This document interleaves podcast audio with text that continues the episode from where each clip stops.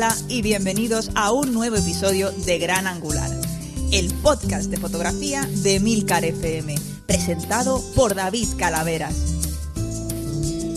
Relájate y disfruta de nuestros colaboradores y entrevistados hablando sobre técnicas, material, software y todo lo necesario para mejorar tu fotografía. Hola a todos y bienvenidos a un nuevo episodio de Gran Angular. Mi, mi nombre es David Calaveras y estoy con Iker Morán. ¿Qué tal, Iker? Pues muy bien, aquí de vuelta, iba a decir de vuelta a vacaciones, pero es que ya ni me acuerdo cuándo fueron las vacaciones, si es que existieron. Ni, nos, acordamos, ni, nos, acordamos. Bueno, Iker Morán es, es una de las dos componentes principales Digo principales porque hay un gran equipo detrás, del que nunca hablamos, de, la gran web Fotolari, la referencia a España en, bueno, España y en, todo el mundo, en realidad. Es que a veces yo soy muy modesto y... En toda la galaxia. En, toda, en toda la galaxia del mundo de la fotografía y de cosillas tal, que es una referencia y tenéis que acudir a ella siempre que tengáis cualquier inquietud, incluso si no las tenéis, porque os las desatará.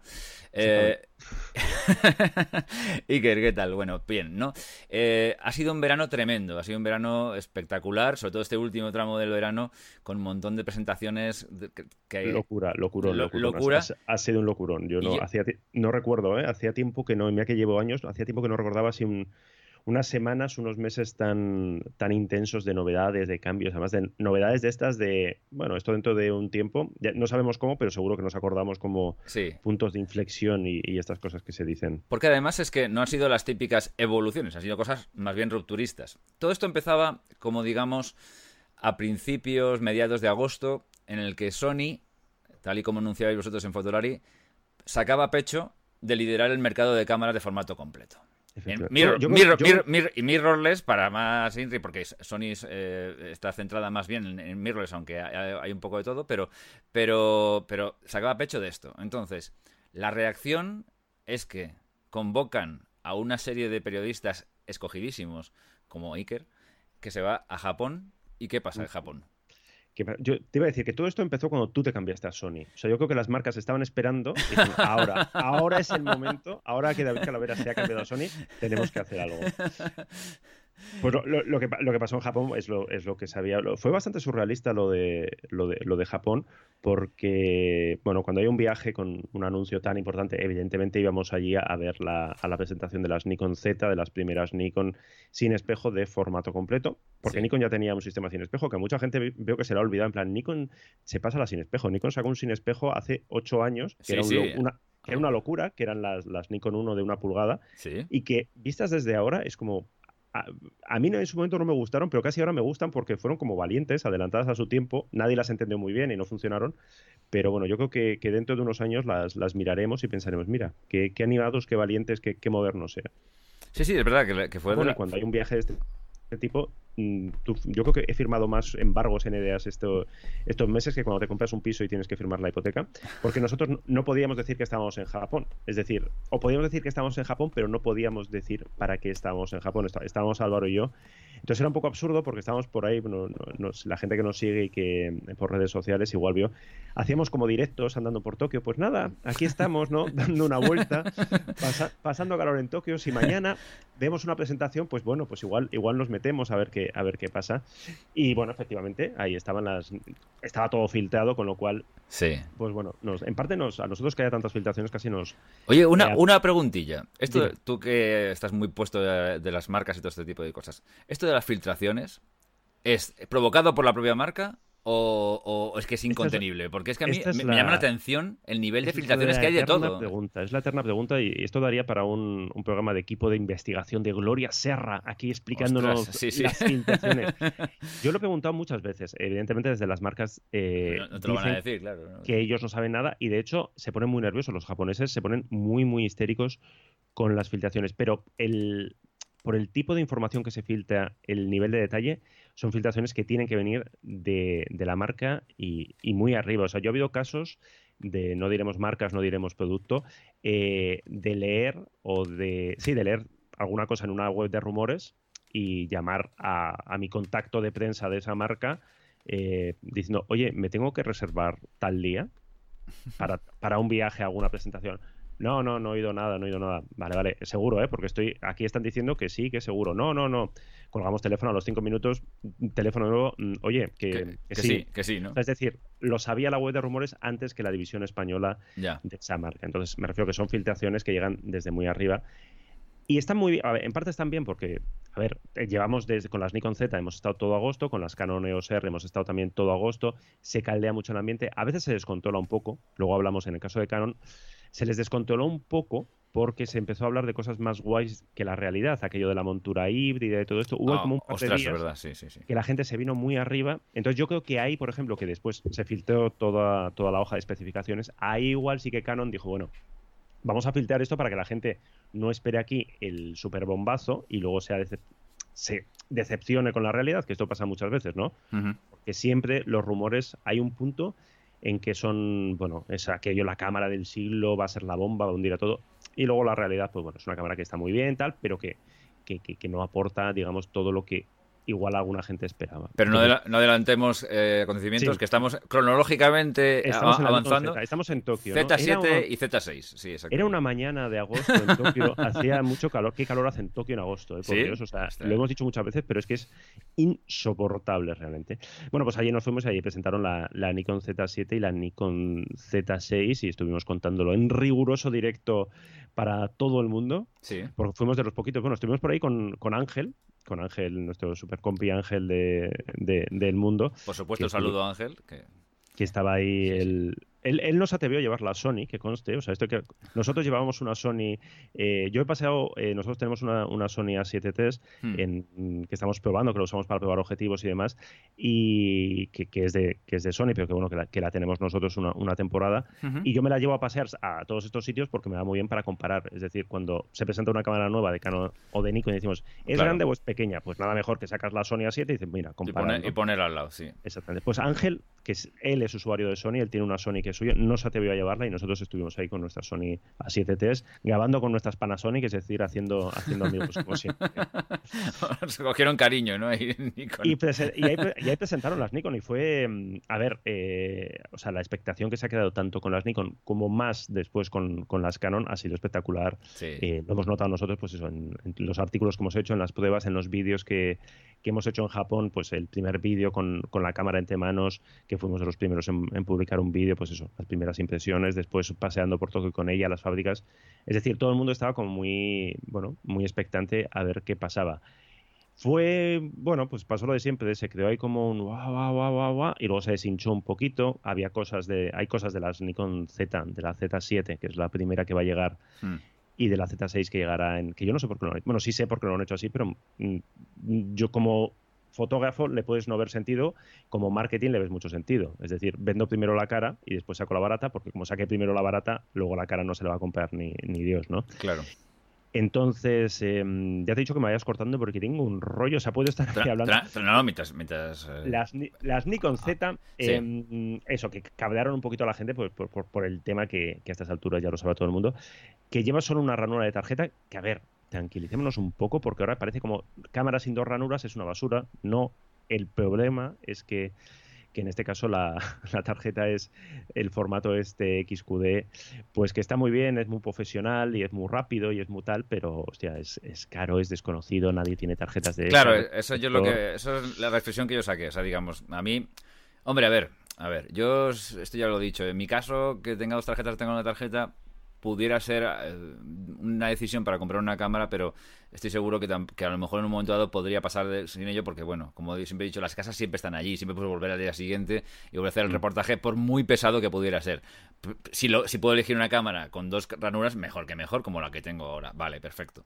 Pero bueno, no, yo tenía una 6D durante mucho tiempo, es notorio y conocido, y eh, tenía solo una ranura, y ahí he vivido, y se ha vivido mucho tiempo con una sola ranura. Pero no solamente es esto, es que hay un algunos sectores de fotografía que tener dos ranuras sobre una ranura ya se ha convertido en un sí o no. Porque un tío que hace una boda o un tío que es un fotoperiodista y que sabe que no se va a volver a repetir la noticia o que no se va a volver a repetir la boda porque le falla una, una, tarjeta, no va a comprarse una cámara que solo tenga una ranura habiendo de dos. Es que eso está más claro que el agua. Vamos, entiendo yo, ¿no? O sea, que... hay, gente que dice, en plan, bueno, toda la vida ha sido con un carrete, bueno, ya, pero una vez que descubres las ventajas de, un sistema que te asegura, ¿no? Que te, que te cubre y tal, pues no, no, quieres volver atrás. Hombre, antes hacían los coches sin airbag y ahora se hacen con airbag. Nadie se va a comprar uno sin airbag pudiendo llevar uno con airbag, aunque antes se hicieran sin airbag. Es que esas son cosas muy de cajón. Me, dices, no es, no, es que estamos hablando de una cámara que cuesta mil euros. Eh, sí, exacto. Bueno, vale, pues entonces tú ya asumes, vale, me, me estoy gastando mil euros en lugar de los, no sé, 2.500 y asumo cierto riesgo por la tarjeta, pero me compensa por otro lado, bla, bla, bla. Pero es que la, Z7 es una cámara, mm, yo creo que orientada. O sea, la Z6 aún puedes decir, bueno, pero la Z7 es una cámara orientada al profesional. Otra cosa es que luego la compre quien compre, ¿no? Pero. pero la Z7 es una especie, una especie, no exactamente de una de 850 sin espejo. Por eso, para, entender, para entendernos un poquito. Por eso, entonces, evidentemente, está apuntando ahí, ¿no? Sí, sí, es una cámara cara de 2.600, no recuerdo ahora mismo exactamente el precio, pero... casi, casi el precio de, pues eso, de la 850, la, R3, en fin, que este fue todos los puntos que nos gustó mucho el precio, pero bueno, esto es lo de siempre, la gente, bueno, pues se nos olvida que las cámaras, que ciertas cámaras eh, son caras. A ver, esta cámara encima está hecha en Japón, está hecha en Japón porque es una primera generación. Hmm. Estuvimos en la fábrica viendo, viendo cómo se hacían. Es una cámara que pinta muy bien, que eh, la batería, por ejemplo, fue otro de los temas que se provocó ahí como cierta histeria de solamente 300 y pico disparos. Luego, sobre la marcha, lo probamos tanto en foto como en vídeo y aguantaba bastante más pues, porque los datos que se dan... Fue bastante gracioso vuestros paso a paso. Sí, sí, porque... estirando la, la, batería al máximo y tal. Al final, ya que tuvimos la suerte de poder estar casi, casi un día entero con la cámara en, allí en Japón, que, esto, pues mira, pues a veces los, los eventos de prensa son, hmm. son un desastre, pero hay veces que, que organizan bien y, y para la Nikon Z, pues mira, esa mañana nos dieron la cámara y la devolvimos por la noche, con lo cual tenías todo el día para, para bueno, te van llevando a sitios y tal, eh, pero bueno, teníamos todo el día para jugar con la cámara, que es realmente donde vas viendo ciertas cosas, de, claro, porque en dos minutos dices, ¿qué tal la batería? Pues yo qué sé, en dos minutos puedes disparar una ráfaga y ver lo que afecta, pero no, no tiene sentido. Entonces, en nuestro caso creo que llegamos a 500 disparos y Ángel, que tiró más ráfagas y tal, estaba por encima de los 600 disparos hmm. y además estuvimos grabando el vídeo que publicamos de, de, la cámara, lo grabamos con otra Z7 porque queríamos probar también el tema del vídeo y que lo estuvo, lo estuvo grabando Álvaro y la batería bien a, no sé, por la tarde tuvo que cambiar de batería, pero bueno, o sea, nada aquello de, uff, qué desastre, tengo que ir con ocho baterías encima. ¿Podría ser mejor? Sí, la Sony A7 tiene más autonomía, mm. pero bueno, que no era tan, tan, tan dramático como, como nos planteaba. Aceptable, o sea, quizás eso no, sería, no sería tan... Y cámara en mano, bien, ¿no? la, ergonomía, digamos que le pasa la mano por la cara a la Sony, pero, pero clarísimamente. Tiene, coger la, la cámara en la mano y tanto los menús como los botones, como todo está Mejor. Bueno, o sea, está, está, diseñado por alguien que lleva muchos, muchos, muchos, muchos años haciendo cámaras. Hmm. Y eso se, nota, eso se nota. Es una cámara muy pensada para, para Nikonistas, para usuarios de Nikon. Es decir, quien venga de una Nikon de lo que sea, va a hmm. coger esta cámara y al minuto la va a tener controlada, porque está todo donde, donde tú te lo esperas. Luego lo comentamos con, con, Canon, no es tan así, la filosofía es un poco la misma, pero es un poco diferente. El visor electrónico yo creo que es de los más espectaculares que he visto nunca, tanto, el de, tanto el de Nikon como, como el de Canon. Y está muy bien porque está calibrado de una forma como muy natural, que también lo comentamos que es un poco, es uno de, las, de los miedos ¿no? de los usuarios de reflex. Yo no quiero visor electrónico. Nosotros repetimos mil veces, oye, que los visores electrónicos de hoy en día son muy buenos. No, no, no. Entonces, aquí han hecho un visor electrónico que no solamente es muy bueno, sino que no tiene ese contraste un poco reventado, esa saturación un poco reventada que a veces pasa con, el de Sony, ¿no? Sino que te da una imagen un poquito más plana, un poquito, un poquito más real. Más neutra, sí. Sí, a mí me, o sea, pones el, ojo en el ocular y realmente es bueno, Lo del visor electrónico, ya aquí lo hemos comentado tú y yo alguna vez, que es verdad que yo era muy reticente y en cuando te pones uno o dos veces en el ojo y empiezas a trabajar con él, al final se te olvida los tres minutos y, solo ves bondades y yo creo que esto es un poco general, ¿no? O sea, esto es, eh, llevas, toda la vida con una cosa y dices, madre mía, esto que ahora puedo ver a través de una pantallita y al final ni te das cuenta y solamente ves las ventajas. Yo creo que no conozco a nadie que, se haya echado para atrás por esto. ¿eh? Más bien todo lo contrario. En la presentación de, la Canon lo dijeron, de hecho, eh, el visor electrónico de esta cámara de día no te das cuenta que es visor electrónico y de noche agradeces que sea electrónico. Así de sencillo. es decir, son, son todas ventajas. ¿Que vas a necesitar un día para acostumbrarte? Pues muy bien, un día. No sé si te, te va a estropear la vista, como dicen algunos ilustres periodistas de algunos ilustres blogs. No sé si has leído un artículo bastante loco que salió por ahí diciendo que los visores electrónicos dañaban, dañaban los ojos y mucho, tal cual, lo ¿Ah, decían. Sí, sí, no, sí. no, el, el, magufismo ha llegado a las, a las sin espejo, amigos. pero bueno, que, que, que a mí me, me, parece una gran cámara. El enfoque eh, está muy bien. No es el enfoque de la Sony A9 ni es el enfoque de, de la Sony A7T, de la uh -huh. Nikon Z7, uh -huh. pero no es una cámara pensada para, para fotografía de, de acción. Yeah. Veremos, eh, en el caso de Nikon es verdad que todo el mundo, nada más que se presentó, ya estaba hablando de la segunda generación, es decir, ya estaba, eh, hizo como la lista de, de, cosas a mejorar y ya estaba pensando, tuvimos, estuvimos nada un ratillo hablando con, con los ingenieros, con el señor Nikon y sus ingenieros, y supongo que estaban tan hartos de que todo el mundo les preguntaba, pero ¿por qué habéis puesto XQD? Que yo les vi como cara de, bueno, vale, igual la siguiente generación tenemos que poner una segunda ranura simplemente para que no nos deis tanto la lata, ¿no? Con lo mismo. La pondrán, la pondrán. La pondrán está sí, más sí, claro que el agua. Es que no, no, no, tiene ningún sentido esto que han hecho. No, es que no hay sitio. Tú miras la cara es como, bueno, pues sí hay sitio. Yo que sé, quitad, quitad un logotipo, quitad algo y hacerle, hacerle hueco, ¿no? Entonces veremos qué tal la, el, el, el estreno comercial. Porque claro, el problema de Nikon ha sido que a la semana llegó Canon, o a la semana o a los 15 días. Entonces Nikon tuvo ahí una semana de mucho, pero Canon, hostia, viene muy fuerte también. Eh, con la Canon, al cabo de dos semanas creo que fue, nos fuimos a, a Londres también sí. de, ah, pues estamos aquí paseando por Londres, tal, no sé qué, no sé cuál.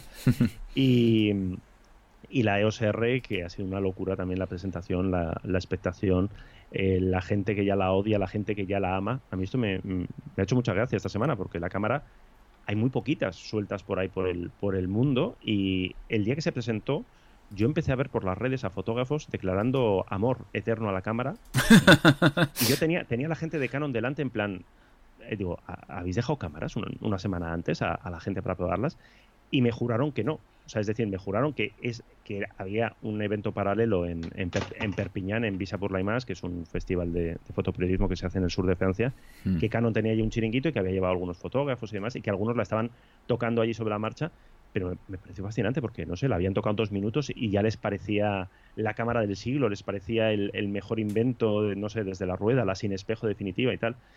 Entonces, bueno, es una cámara que va a despertar mucho, no sé, muchas pasiones, ¿no? De que vamos a hablar mucho. Yo creo que Canon la parte comercial la tiene muy bien controlada. He visto a, a muchas tiendas de España demasiado entusiasmadas con la cámara, como, yeah.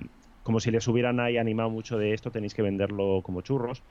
También hay gente que ya está pensando en próximos modelos. Se habla ya de, ya de 2019 de una cámara un poquito por debajo y una un poquito por encima. La cámara enfoca muy, muy bien. Enfoca muy bien, pero no, yo creo que no está al nivel de la Sony A9 uh -huh. ni de la A7T, pero está muy cerca y funciona muy bien el adaptador para, para ópticas EF. Pero uh -huh. tampoco es ninguna sorpresa porque eso ya lo vimos en las EOS M. La M5, por ejemplo, con el adaptador funcionaba estupendamente y aquí sigue un poco, un poco esa línea.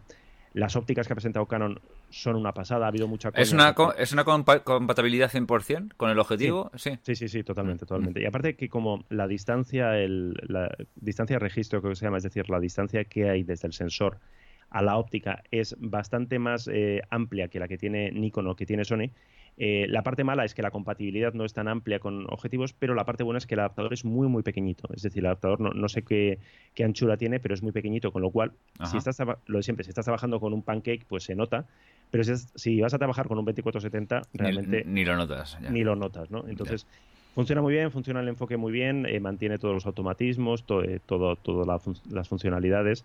Han sacado varios, eh, varios eh, adaptadores, uno de ellos con, con, un anillo de control, que parece una tontería, pero no veas, no sé si, si viste el vídeo, los nuevos objetivos eh, sí.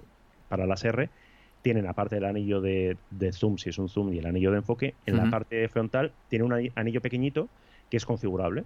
Sí. Entonces tú le asignas la función y poner ahí, por ejemplo, la compensación de la exposición. O sea, está, me, está, fantástico, sí, me sí. Me parece sí, el sí. invento del siglo, que es como, ¿por qué nadie había hecho antes? Sí, sí, bueno, sí. Pues, han sacado un adaptador que lleva ese anillo por si usas objetivos EF y quieres asignarle a ese anillo en el adaptador, en este caso lo tendrás más pegado al cuerpo de la cámara, pues la función que tú quieras y, y me parece una maravilla, más luego otro con, para meterle eh, filtros internos, otro con un filtro para otro con eh, filtro integrado de densidad neutra. Es decir, que Canon yo, yo para el tío, yo para el, yo para el tío, perdona que te corte, yo para el tío que, que está disparando con la cámara en el ojo, yo digo sí porque como yo disparo casi siempre con la cámara, sí. con la cámara a un metro, pero con la cámara en el ojo continuamente, tener los tres anillos y poder regular cualquier cosa que se te ocurra, la, exposición, yo que sé, el ISO, lo que sea, cualquier, cosa, sin tener que mirar para atrás o sin tener que incluso tocar los dedos a veces para... A mí me parece un, inventazo. O sea, me parece, me parece un inventazo, sinceramente. La configuración personalizable creo que nos dijeron, lo digo de memoria, 14 botones que podías configurar de forma personal. Entonces, es verdad que en este caso la curva de aprendizaje de una reflex de Canon a esta es un poquito más compleja, es decir, no coges la cámara y de repente sabes todo, porque tiene, por ejemplo, el mando este loco, medio táctil, medio... Ah, ya, sí, sí, sí, este que decían que iba a ser una cosa así muy tal, luego ha quedado una cosa a medias, ¿no? Pero bueno. Ha quedado una cosa a medias. Eh, yo no conseguí cogerle el punto porque, mm, bueno, porque al final tuvimos, no sé, cuatro o cinco horas con la cámara, pero cuando te funcionaba era muy cómodo porque, bueno, ponías el dedo para activarlo y, eh, bueno, pues con, toques. Eh, es muy, bueno, muy, muy, smartphone, ¿no? Muy para una generación acostumbrada a los toquecitos del móvil. Claro. Bueno, que yo ahí me vine un poco arriba, que lo explicaba en el vídeo, en plan, eh, el siguiente paso de esto es meterle a las cámaras un sistema de detección de, huella, que mira, para, para, los robos, a mí me parecería un invento, no sé si alguien se animara a hacerlo. Es decir, si ya, si ya tienes un mando que detecta la pulsación, y que, y que, detecta el toque y que puedes porque si deslizas el dedo hace una función, si haces un toque o dos toques puede hacer otra función, entonces bueno, meterle ahí a futuro una función de estas para que, que los robos de las cámaras sean un poquito más complicados, pues mira. ¿Y qué más cosas de la EOS R? Bueno, de las ópticas ha hablado, ha habido mucha broma con el 2870 F2. Que son, son muy baratos, están muy bien. está muy barato, sí. Yo, me he comprado un par para, para calzar la mesa. Yo, ya he pedido todos de golpe. He dicho, mira, todos de golpe, a la venga. se han, pasado, un poquito. Hombre, son ópticas muy luminosas, pero, pero vaya. El 2870 yo he hablado con muchos fotógrafos de esto, nadie le encuentra sentido. Es decir, es un objetivo hecho para decir, mira lo que sabemos hacer. Y todos aplaudimos y es como, vale, eh, me contaba un fotógrafo que hablaba con tiendas que se había apostado una cena a que no iban a vender más de cinco de aquí a mm. Navidades. Claro, porque es un objetivo. No es que cueste 3.500 euros y seguramente sea excepcional. Es que es enorme. O sea, pero es que es ridículamente enorme. Claro. Con lo cual pierdes un poco el, sentido. Es decir, si todo esto lo hemos hecho, entre otras cosas, también para aligerar, no solo para aligerar. Eh, pero ya hablamos tú y yo que lo de aligerar cada vez es menos yo creo que el, que, quiere algo ligero se va a PSC. Yo creo que ya esto ya es un poco así. En el caso de la EOS R, lo que estás, eh, lo que estás vendiendo es una especie de 5D Mark IV, una especie, no exactamente lo mismo, pero bueno, con un, Claro, luego tienen el objetivo, el 3518, a mí me parece que este no va a salir a la venta hasta diciembre, me parece podría ser un poquito más pequeño, pero es un 1.8. Ah, yo estaría encantado que hubieran sacado un 35.2 o 2.8, más barato y más pequeño. Y estoy convencido de que mucha gente quiere esas ópticas. Si no, ya la sacará Samyang al final. O sea, es decir, si no la saca Canon, la sacará Samyang, ¿no? Hmm.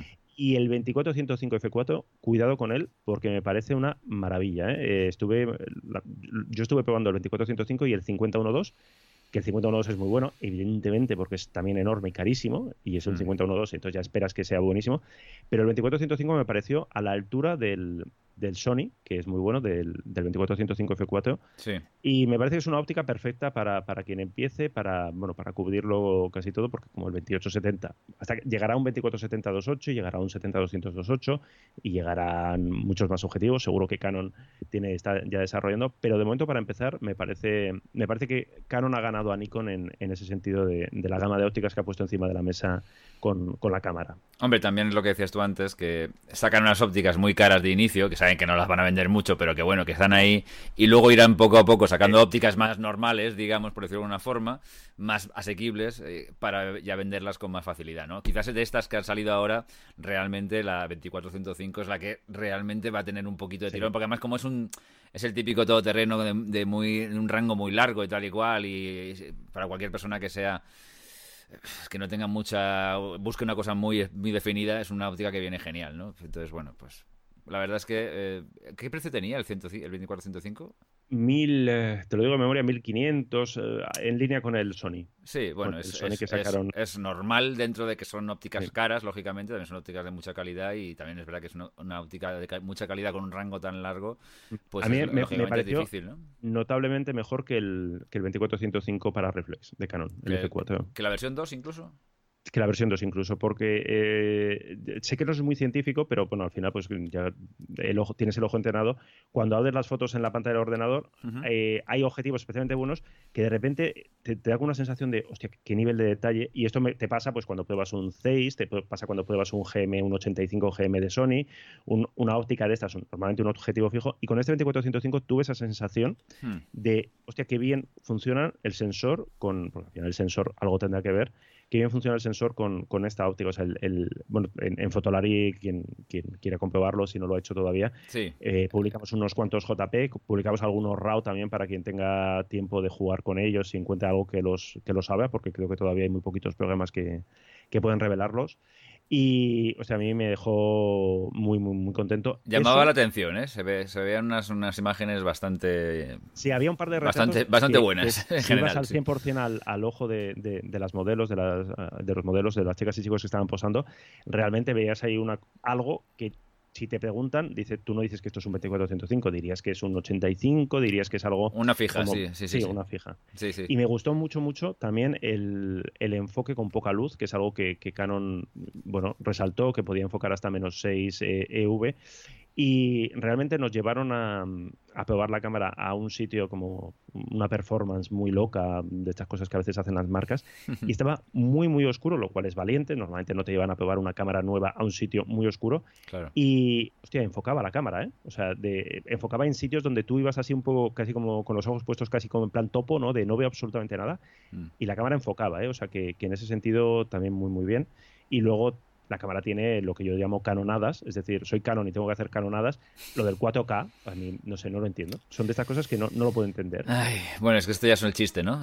¿Sabes, sabes, aquel, ¿sabes aquel de, la, de Canon y el 4K? Pues este ya es como el chiste de, de, Canon. Yo creo que lo hacen ya un poco adrede para que, no sé, porque ya es una cosa incomprensible. Pero que, que es una cámara que podría estar estupendamente. Además, ellos la vendieron, o sea, ellos la han planteado mucho para para reportaje, para viaje, es decir, para, yo que sé, para el típico, eh, de hecho que la presentaron también en, Visa por la IMAS, que es el Festival de Fotoperiodismo, hmm. deja muy claro para quién va, es decir, reporteros que quieren viajar con esta cámara como segundo cuerpo o como cámara principal, que hacen foto, que hacen vídeo, pero tío, o sea, no me pongas 4K, Claro, dice, bueno, en Full HD no hay recorte ya, pero bueno, si pones una cámara con 4K, tal cual, es que, con un de 1.6, 1.8, no me acuerdo ahora cuál era la multiplicación, es que no, no tiene ningún sentido, sobre todo porque tienes a Sony al lado, que lo hace mejor. Entonces, si no hubiera nadie y tú dices, bueno, Exacto.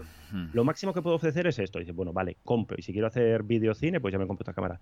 No, coño, pero es que tienes, o sea, tienes primero a Sony ofreciéndote esto. Tienes mm, dentro de poco a Panasonic con formato completo, con un 4K que será, lo reventará por todos lados a 4K 60p.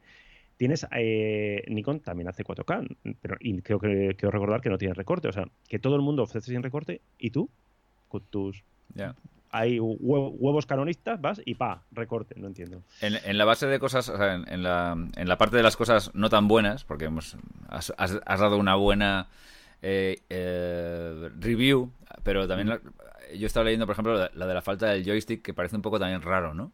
sí.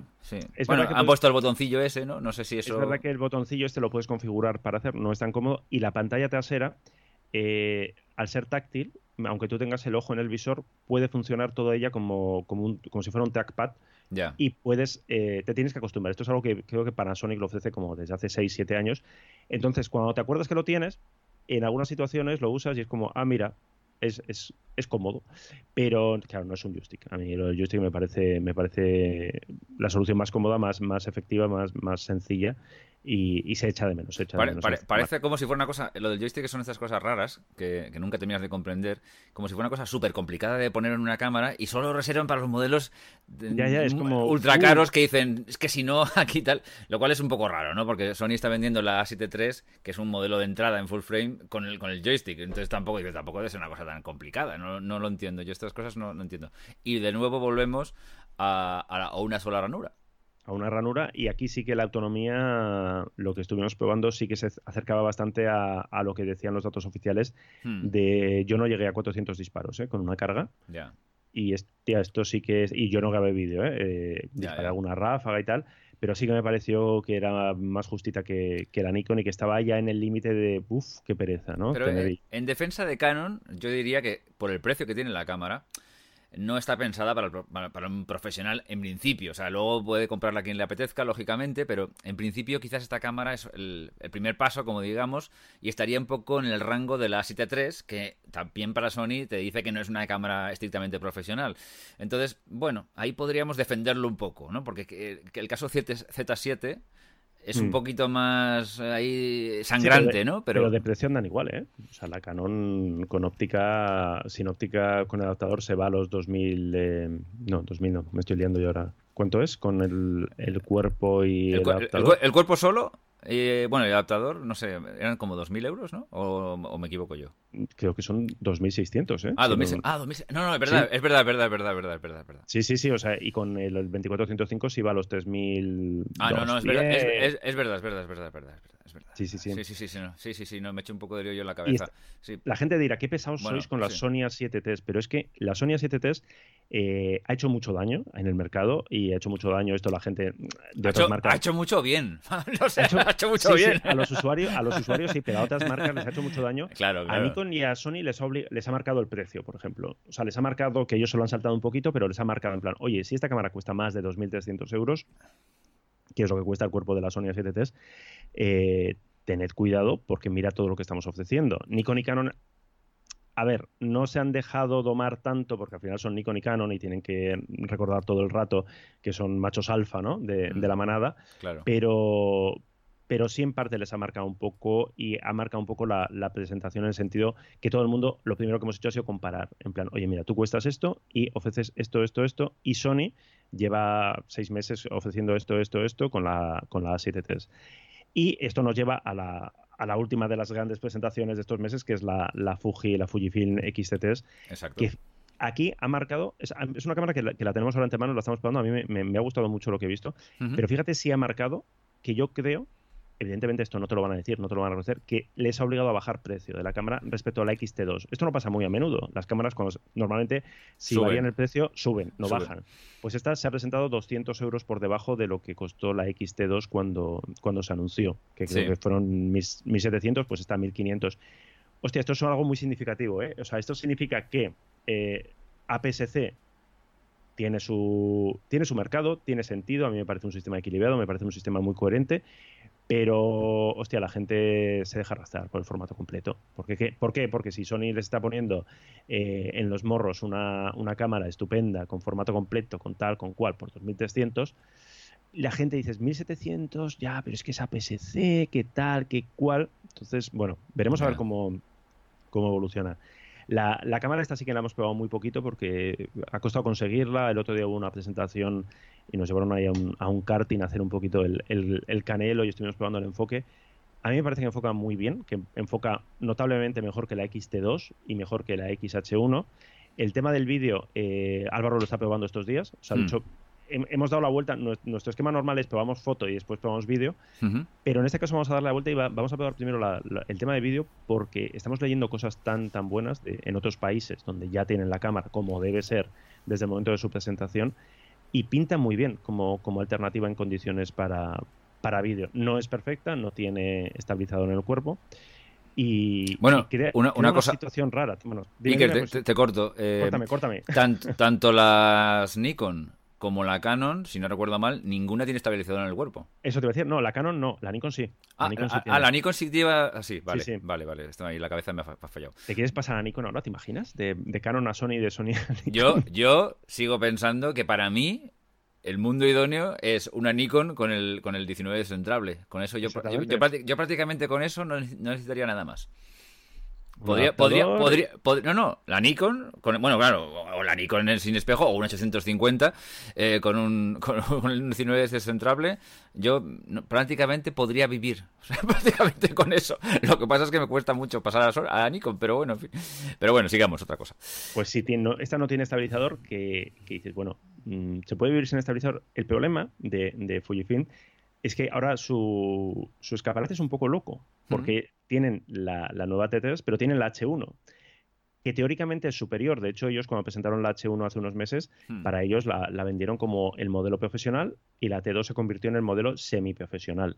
El problema es que ahora mismo la H1, que tiene una, ergonomía mucho más potente, una cámara bueno, con, una apariencia mucho más seria, tiene enfoque peor que la T3, tiene un sensor peor que la T3, eh, tiene un vídeo peor que la T3 y lo, que, lo único que tiene es estabilizador en el cuerpo.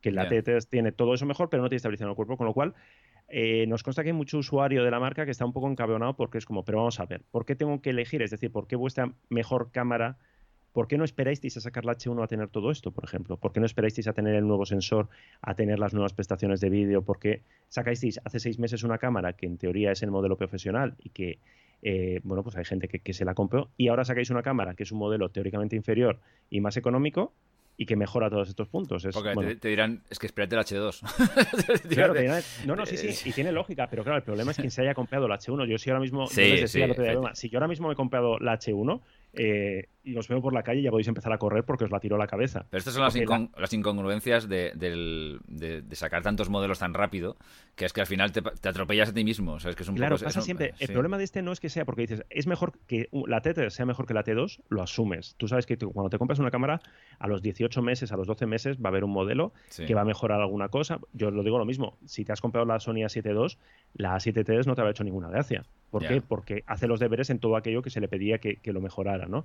Pero es que en este caso se creó una gama superior. Ese es el problema. Es decir, no, el problema no es que la cámara sea mejor que su predecesora. El problema es que la cámara es mejor que el modelo con el que convive y que teóricamente es el que eh, Fujifilm recomienda o recomendaba a los profesionales, ¿no? Entonces, Claro, si yo hago foto deportiva, ¿qué me compro? La H1 porque tiene una empuñadura mejor, pero no enfoca mejor que la TT. Entonces. Sí, pero, pero ahí fíjate. Sí, bueno, en, cualquier caso se, crean incongruencias, como tú estás diciendo, que la verdad es que son difíciles de resolver. Pero es verdad que para un profesional en general la ergonomía y el tener una cámara en la mano que sea fácil de utilizar es casi tan importante como cualquier otra cosa, porque, porque realmente con un, yo viéndola y conociendo un poquito las, las, las estas, las XT, eh, para mí sería una cámara un poco difícil de trabajar con ella. O sea, es como aficionado, genial, genial. Y, yo sé que hay gente que puede utilizarla, o sea, no es que no se pueda, pero que son cámaras un poco muy, muy pensadas para aficionado, yo creo. A mí ¿eh? me gusta, ¿eh? A mí me gusta el tema este de los mandos, las rueditas y la... A mí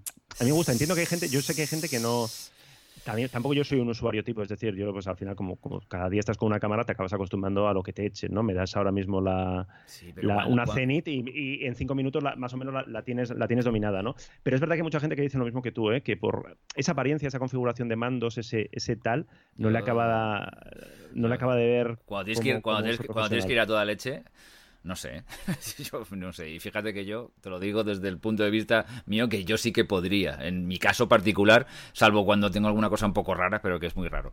Pero un tío que tiene que ir a toda leche y tal, con las rueditas, rueditas, rueditas, y con estos botoncitos, tanto botoncito así, sin, mm. no sé, ¿eh? no sé, no sé, ¿eh? también es verdad que... que es acostumbrarse. Yo cuando leo en, un, mm. en un review por ahí de gente que dice en plan...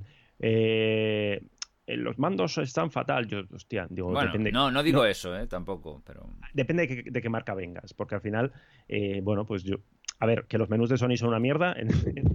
Uy, qué golpe le acabo de pegar al micrófono. Me he puesto nervioso. Te has puesto a gesticular ahí. Sí, sí, tal cual, ¿eh? Pensaba que estaba ahí debatiendo con Ángel de Sony, no sé qué, no sé cuál.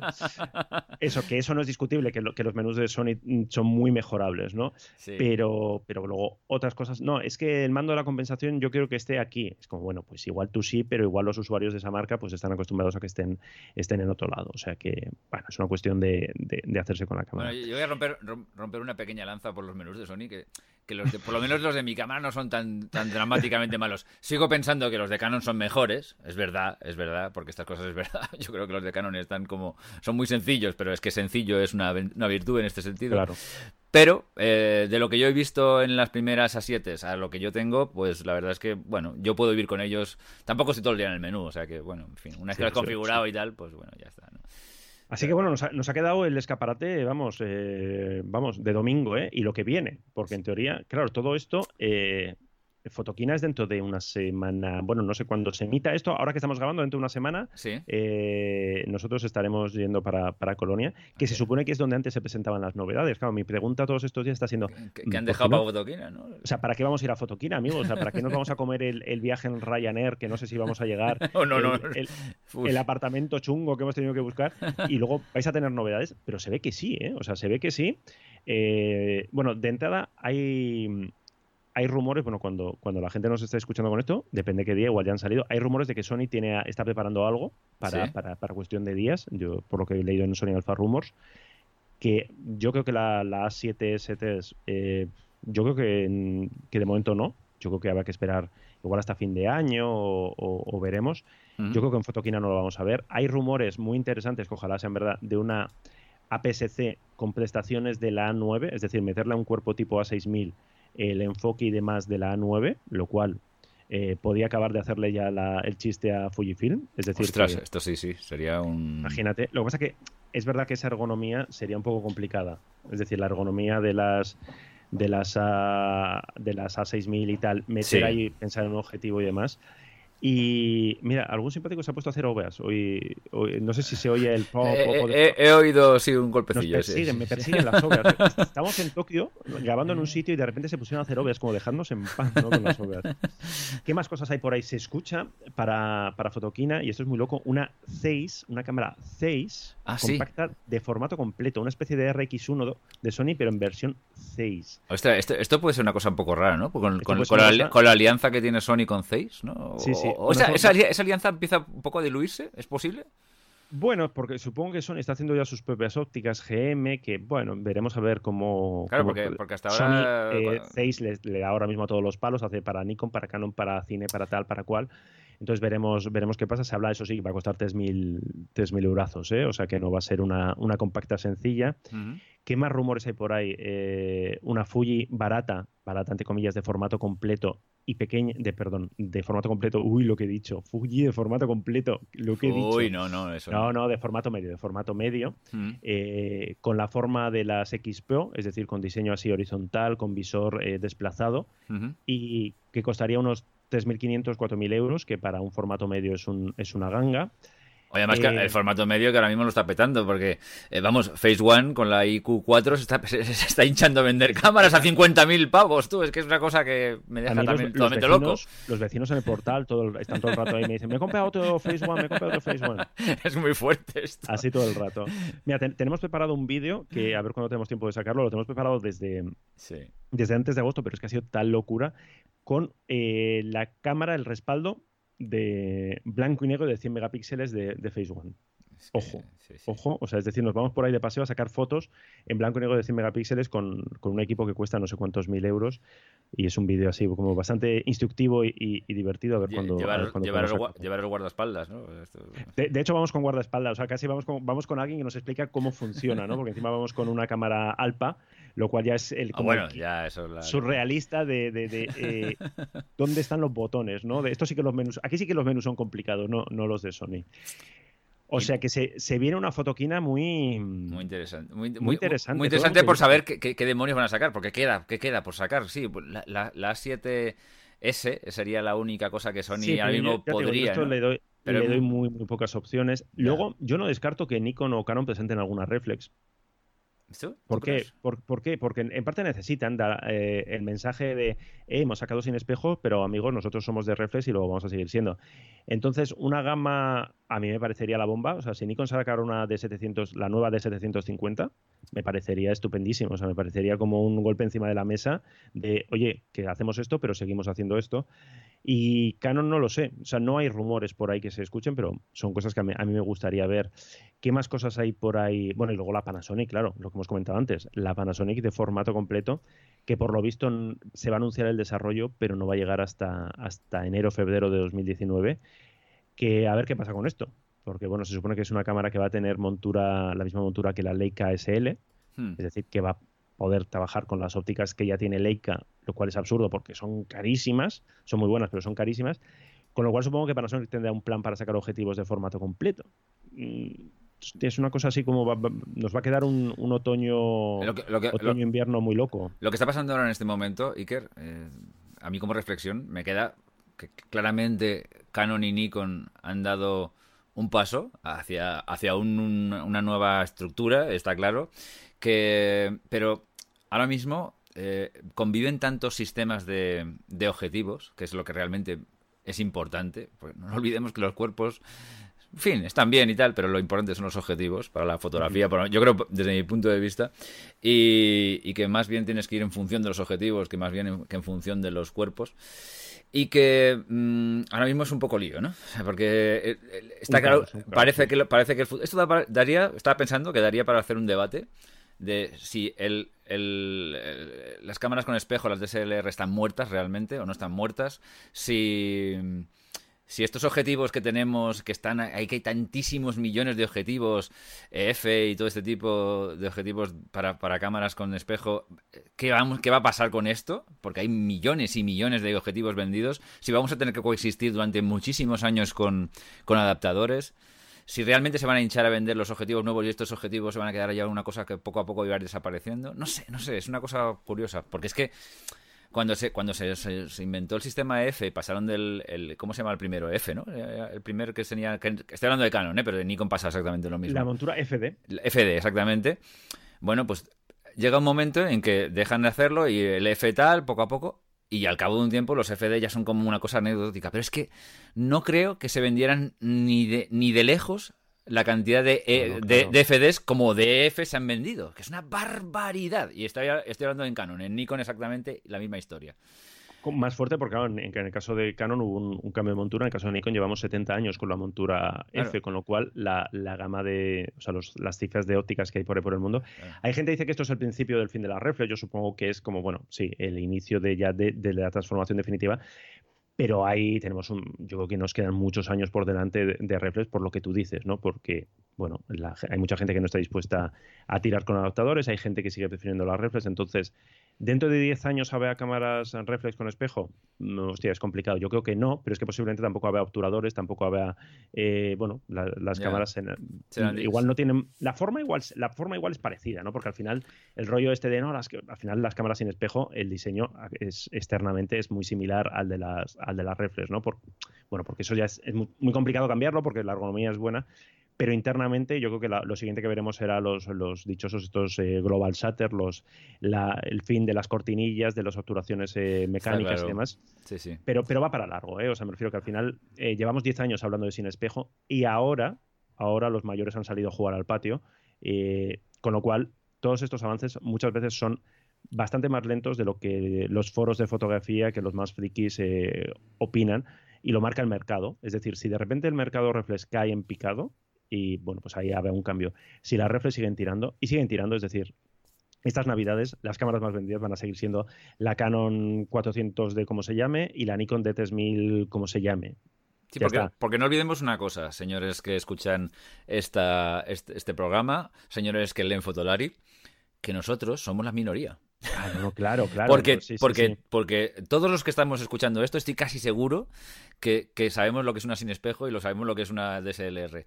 Pero, pero vayan ustedes a preguntar a la calle. Nadie tiene ni puñetera idea. La, gente ve cámaras. cámaras. Claro, claro. y hasta que cuando te preguntan a ti, y eso te ha ocurrido a ti, Iker, mil millones de veces, ¿qué cámara me compro? Una persona que no tiene ni, ni pajolera idea, cuando le empiezas a hablar de con espejo y sin espejo, te queda mirando como diciendo, ¿qué me estás contando? Yo quiero una cámara que parezca una cámara y se acabó, porque quiero hacer buenas fotografías. Me han preguntado muchas veces, y nos han preguntado muchas veces, es eh, ¿qué, ¿qué, significa lo de quitar el espejo? ¿Tienen un espejo que hay que quitárselo?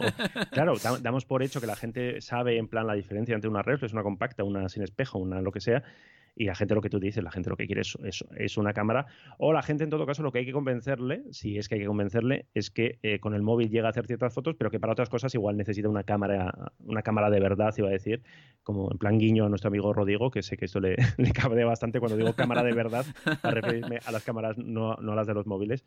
O sea que, bueno, lo que está claro es que todo este caos a mí en parte me divierte, mm. porque, bueno, no, hace que, nuestro consultorio, que Fotolari sea más eh, necesario que nunca para poner un poquito de orden, para repartir zascas y para, bueno, intentar eh, guiar un poco a la gente en, esta locura de, monturas, de sistemas, de sin espejos, de formatos completos, APS-Cs, micro 4 tercios y demás. O sea que yo creo que es un momento muy interesante. Fotoquina, mira, hace dos años la, la última edición que estuvimos, yo creo que nadie daba un duro por, por Fotoquina. Eh, Fotoquina vuelve, va a haber más novedades que nunca. En teoría, el próximo mes de marzo o mayo de 2019 hay nueva edición, porque a partir de ahora va a ser anual, que ya veremos cómo funciona. O sea que bueno, que estamos como en un momento de Ebullición. que el, mer- el mercado es menos rentable que nunca, pero es más divertido y más movido, más movido que nunca. Si te gusta este ritmo, si te gustan estas cosas, luego puedes hacerlo de siempre. de, no, la- lo importante es el fotógrafo, tal, que sí, que ya, que ya lo Sí, sí, sabemos. pero, lo sabemos. el cacharreo mola, si- ¿sabes? si El nos estáis escuchando, si nos estáis escuchando es porque os gusta el cacharreo. o sea, Eh, que sí, que sí, que todos Esto- sabemos al final lo que, lo que es importante, de, pero, esto mola. de- nuestro compañero Rodrigo Rivas, que, que creo que no sé si no- puso una foto de no, no sé qué exposición de varios fotógrafos así míticos, ¿no? De charlando entre ellos. Y creo que ponía en el comentario, seguro que están hablando de, cámaras, como en plan sarcasmo, de los grandes fotógrafos no hablan de cámaras. No es verdad. Yo he estado en- tomando cafés con grandes fotógrafos de la actualidad y a muchos les encanta el cacharreo y hablar de rumores y los píxeles.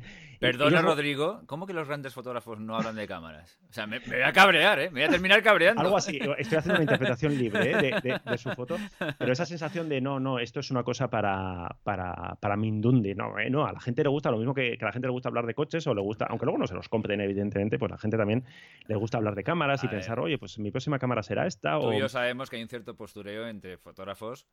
En, mm, sí, lo que acabas de decir tú, pero también a veces es un poco postureo porque contra, aunque no le tengas un, aunque no seas un tío especialmente mm, preocupado por lo último y la tecnología, es tu herramienta y estás todo el día trabajando Claro, con ella y coño, simplemente o sea, por una mera cuestión de, de interés profesional tienes que tener estar un poco al tanto de lo que pasa. Es que es una cosa de lógica, es que no, a ver. eh, A, a no ser que no sé, que, te- que tengas a alguien que se ocupe de esa parte y que esté que, que Sí, te, bueno, que claro, asesore, bueno, pues yo si, que eres sé. a- yo- si eres Ainlet, Bobby, Cesta y tal. Y, Sí, supongo que no- ella que- no está que- mirando los. Bueno, aunque ella ya, ya- ya en su momento ya hablaba de los móviles, del iPhone como la mejor cámara y tal, o sea, me refiero. Sí, Que bueno. al final es tu herramienta y, y- y saber lo que te gusta y saber qué, qué necesitas o qué no necesitas. O sea, que, que no hace falta estar siguiendo todo el día los rumores, pero bueno, No. cierto.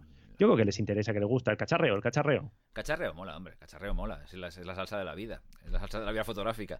Exactamente. Bueno, de todas maneras, se nos han quedado algunas cuantas cosas más, pero es que si no vamos a hacer un programa de 25 horas y tampoco es cuestión.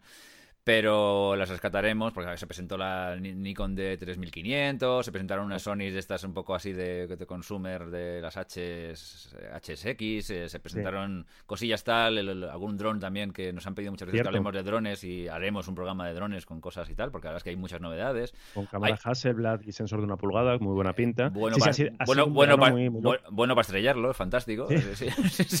Yo siempre pienso lo mismo, ¿eh? con un dron siempre es lo mismo. O sea, hay muchas cosas, pero yo creo que ya hemos, eh, está- hemos cubierto lo más gordo, ¿no? Lo, lo más más gordo. gordo, sí, sí, la- Y- lo- los hits del verano. los ¿no? hits del verano y, y habrá que habrá que luego ya, ya iremos rescatando todas esas cosillas que también son interesantes. Eh, bueno, ahí tenéis uno la que hace recién publicado del viernes Que pasado, ¿no? Que, que- que- Sí, que sí. sí, que hay que ir a rescatarlo. Ya sabéis que es el, el vídeo que hacen semanalmente, habitualmente tal. No, Sé que- sema- sema- semanalmente no, ¿eh?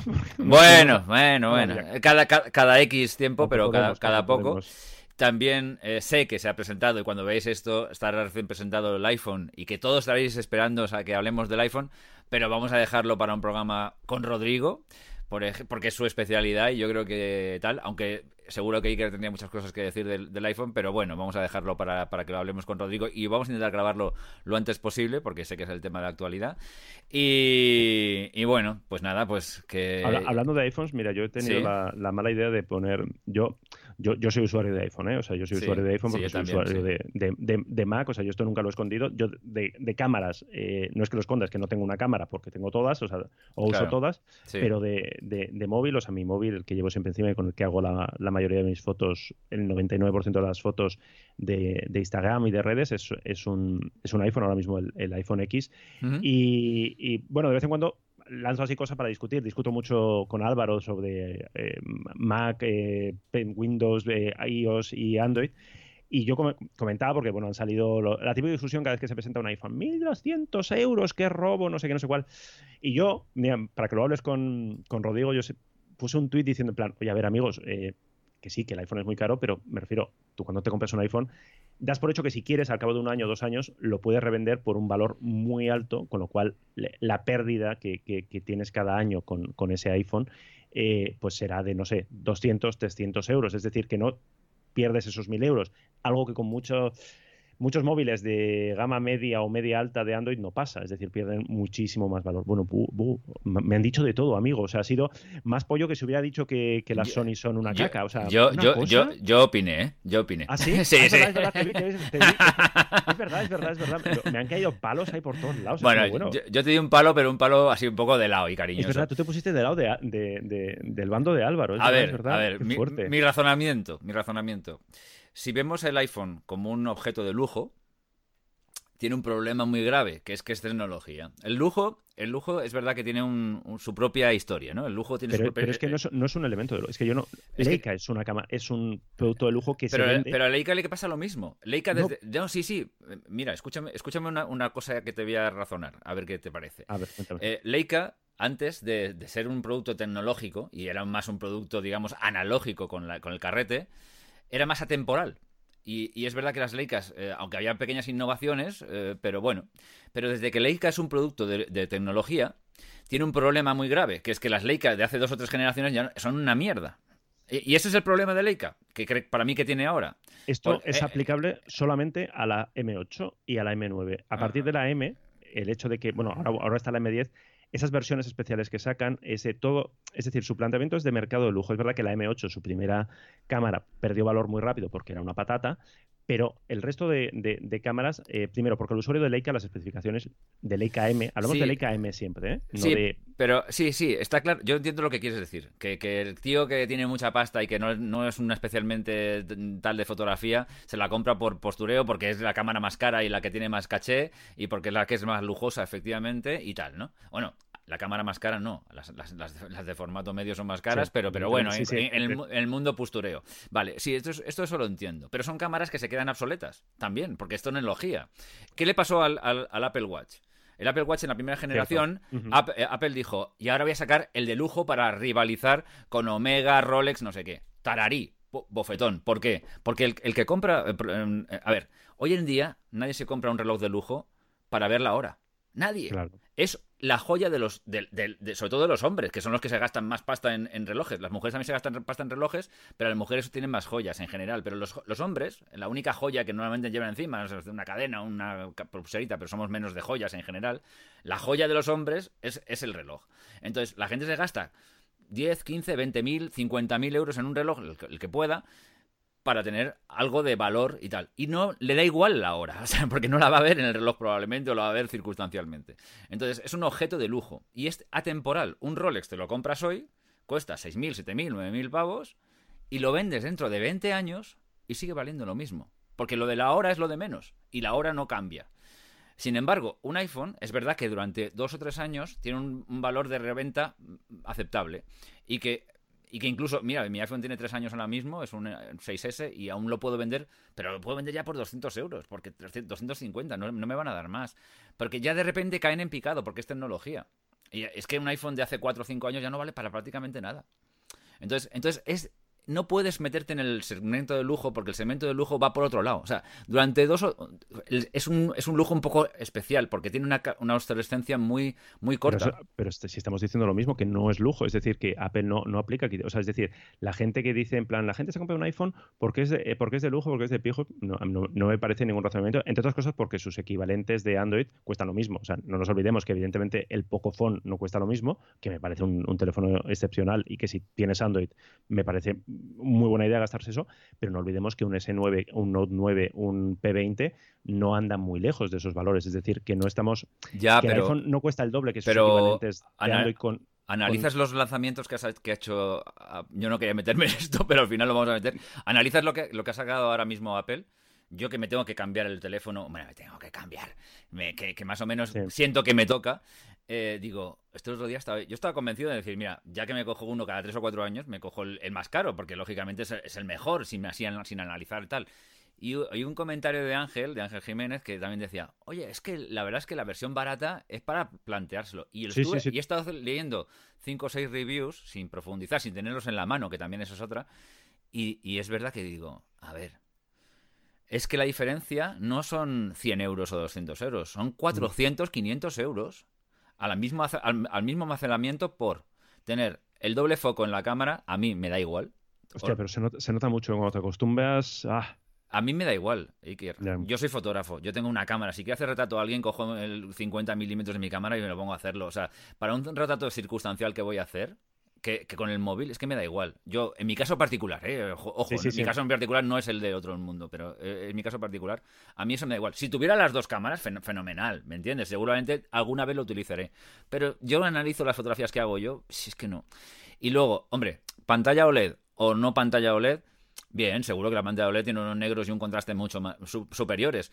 Pero es que la LED que lleva el R, según dice todo el mundo, es bastante buena. Es que de hecho la, del 6S que lleva el mío es buena. O sea, tampoco la. Eh, de hecho, yo casi te diría un 8 Plus que yo sé que tuve antes del X, eh, me, eh, parece, me parece un teléfono que además tiene más autonomía que el X. Claro. Tiene, doble, tiene doble cámara. No, no, no. Eh, el 8 Plus ahora mismo se ha quedado un teléfono muy interesante. Es, casi idéntica, no tiene estabilizador la larga, pero el tele, pero lo demás. Y ahora mismo va a estar a un precio estupendo. Y en, mi casa, en mi casa andan 8 Plus y hay un par de 8 Plus en mi casa. Y la verdad es que yo dices, hombre, es que ahora mismo se queda un teléfono interesante. A mí lo único que pasa es que yo, mm, en verdad, que yo tengo un Plus y a mí me gusta un teléfono un poco más pequeño, ah, sin, perder demasiada pantalla. Entonces, el tamaño del R, que está entre medias, entre una cosa y la otra, tampoco lo veo del todo mal. Con lo cual dices al final, ostras, me, ahorro 400 pavos, lo que pierdo no es tanto y encima mm, tengo un tamaño que incluso puede ser más mejor que el que tengo ahora, porque para los tíos a veces es que meter el teléfono en el, en el sobre todo cuando llevas vaqueros y todo eso. Sí, te acostumbras, pero cuesta. Es, es, un poco pesado, ¿no? pues mira, esos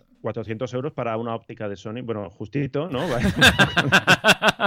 en fin, pero bueno, ahí lo dejo. Ahí lo dejo, pero, pero bueno. Escucharé cuando, cuando habléis con, con Rodrigo, pero bueno, ves, es un tema, es un tema polémico, ¿eh? Es un tema muy polémico, sí, sí. Sí, sí, he visto y nos hemos encendido ahí. Sí, no, sí, sí, pero es verdad que eh, ponerlo así meramente como un objeto de lujo y justificar que cueste 500 pavos más es, es un poco, no sé, ¿eh? no, no lo termino de ver debate. Veo yo aquí un debate con, Ángel y con Rodrigo aquí todos juntos y acabamos tirando no, mesas no, y sillas. No quería decirlo sin hablar antes con Ángel, pero la verdad es que yo también lo estaba pensando y digo, este, esto, esto. O sea que aquí Ángel y yo vamos a estar bastante de acuerdo, va a ser un poco aburrido. Buscaré yo algo, no sé, yo defiendo el poco fono o algo. Bueno, pues nada, Iker, oye. Hablamos después de Fotoquina. Hablamos después de Fotoquina, un sí, sí, momento con más repasar lo que se haya presentado y demás y a ver qué, a ver qué es lo que viene. Y lo digo así en general, mm, van a venir cosas nuevas eh, alrededor del podcast para los próximos tiempos. No quiero anticipar demasiado, pero bueno, os iremos contando. Uh, uh, uh, bueno. Proyectos, proyectos en marcha. Proyectos en working, marcha. Work progress. Work in progress, sí señor, sí señor. Aquí cosas que están poniéndose en marcha y, bueno, pues nada, ya os, ya os iremos contando. En fin, estar atentos. Pues nada, Iger, nos vemos enseguida. Bueno, nos Venga, enseguida. Un abrazo. Adiós. Gracias por escuchar Gran Angular, el podcast de fotografía. Puedes dejar tus comentarios en emilcar.fm barra gran angular y quieres, descubrir otros magníficos